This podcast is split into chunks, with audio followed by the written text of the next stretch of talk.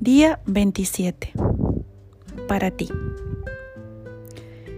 Cada alma está embarcada en su propia evolución y en sus propios aprendizajes pendientes.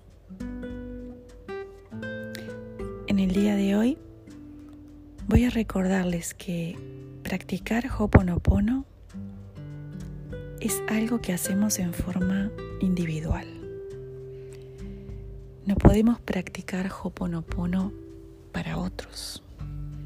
Lo tenemos que hacer para nosotros mismos. Practicamos Hoponopono cuando repetimos las palabras principales. Lo siento, te amo, perdóname, gracias. O también cuando repetimos cualquiera de los mantras que hemos ido viendo en los sucesivos talleres.